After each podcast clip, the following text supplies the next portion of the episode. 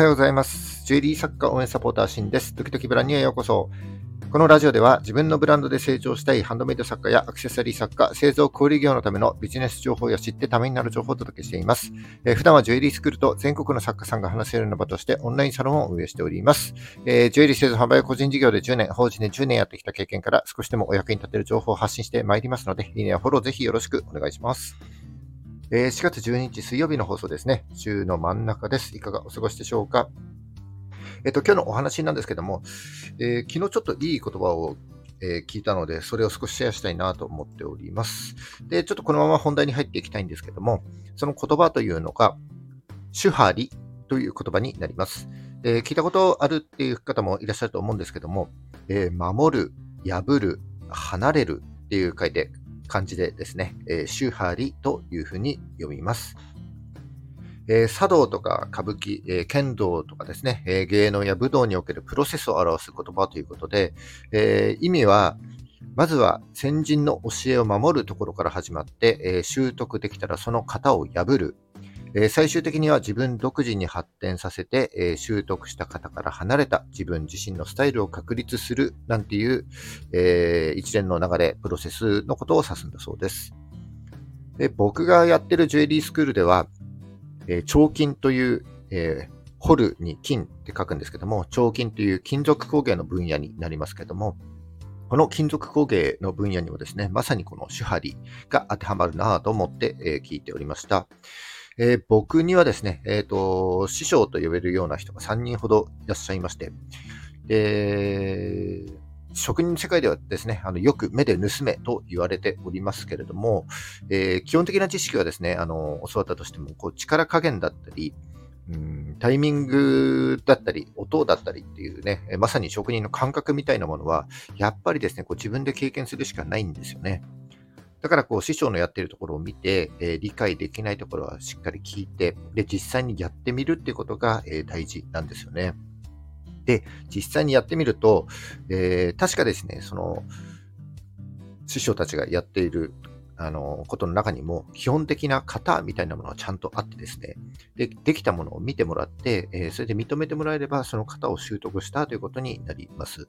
で、その型を覚えたらですね、ご自分なりに改善、改良して良い型を作ってきたという、えー、僕も経緯があるんですけども、やっぱりですね、その、えー、最初に教わった基本の型というのが前提にあるからこそ、ちゃんと改善につながっているということになります。で、この手張りなんですけども、えー、芸能や武道、工芸分野に限らずですね、えー、ビジネスにおいてや、え、社会人の心構えとしても、まあ、当てはまるなと思って、えーまあ、4月、え、に入って新しく新社会人として働いている方もいらっしゃいますので、その方にも来てもらいたいなと思って、今回ご紹介させていただきました。で何が言いたいかというとですね、えー、と最初の基本をおろそかにしては、え、いけないよねということです。えー、まあ、僕のジュエリースクールで言えば、えー、まあ、彫金の基本は糸のことをヤスリになりますけども、この最も基本的なことをですね、えー、まあ、何も教わらないで、全く触ったこともない人がですね、何もあのあの教わらないでやれば、当然自己流になってしまいますので、えー、その次の石止めとかのステップに行ったとしてもですね、やっぱりうまくいかないんですよね。だから最初は、その基本の型、糸のこと、ヤスリ、彫金の場合はですね、これをみっちりやるわけです。で、これをですね、例えば、えー、自分のブランドを作るということに例えるんであれば、なんとなくブランド名を決めて、なんとなく商品を作ってですね、ネットショップも今誰でも立ち上げられますので、ネットショップや SNS を立ち上げたとしてもですね、それは売れないですよ。で、何のために、誰のためにブランドをやるのか、えー、自分はどんな強みがあって、えどんな人に向けて商品を作っていきたいのか、えー、その人に買ってもらうためにはどんな販売方法をとっていけばいいのかといった、こういったあの基本の型の中にですね、ちゃんと一つずつ向き合っていくからこそ、えー、その過程でですね、新しいひらめきが生まれたり、思いもしなかったね、えー、いい商品が出来上がったりするんです。だからもしですね、その自分のブランドを作りたいと思っていて、なんとなく商品を作っている人はですね、一旦作るのをやめるべきだと僕は思います。えー、そしてですね、あのブランド作りの基本的なステップを踏んで、えー、ある程度コンセプトが固まった状態でですね、えー、改め、あ、そこで初めて、えー、こういう商品を作っていこう、こんな風にアプローチしていこうっていう風になりますので、まあ、なんとなくね、ブランド名をつけたり、なんとなく商品を作っている人は、えー、一旦作業をやめてですね、あの、僕のサロンを一度ですね、チェックしてもらえればなというふうに思います。えー、今僕のサロンでではですね、あのブランド作りのロードマップというか、マニュアル的なものをですね、えー、メンバー限定にはなりますけれども、公開しております。で、このマニュアルではですね、えー、ブランド作りのコンセプト設計について、え、独自の強みの分析方法だったり、あとはセグメンテーションやポジショニングといった、え、マーケティングの基本ですね。またですね、ブランディングに向けたブランド設計の仕方だったり、え付加価値の高い製品戦略だったり、えー、D2C や P2C、B2B などの、え販売戦略の方法だったり、全部で10個ぐらいあるんですけども、この全部で10個の工程に分けて体系化して、まさにこう型みたいにしてありますので、でその型に当てはめて1個ずつ向き合うということがまずは大事かなというふうに思います。まあ、10個もあるとね、えー、あの大変だとは思うんですけども、このコンセプト設計の段階では、そのどの工程もですね、えー、100%を目指す必要はなくて、6、7割ぐらいの完成度で全然大丈夫ですので、まずはですね、このマニュアルを1個ずつやってみてもらえればなというふうに思います。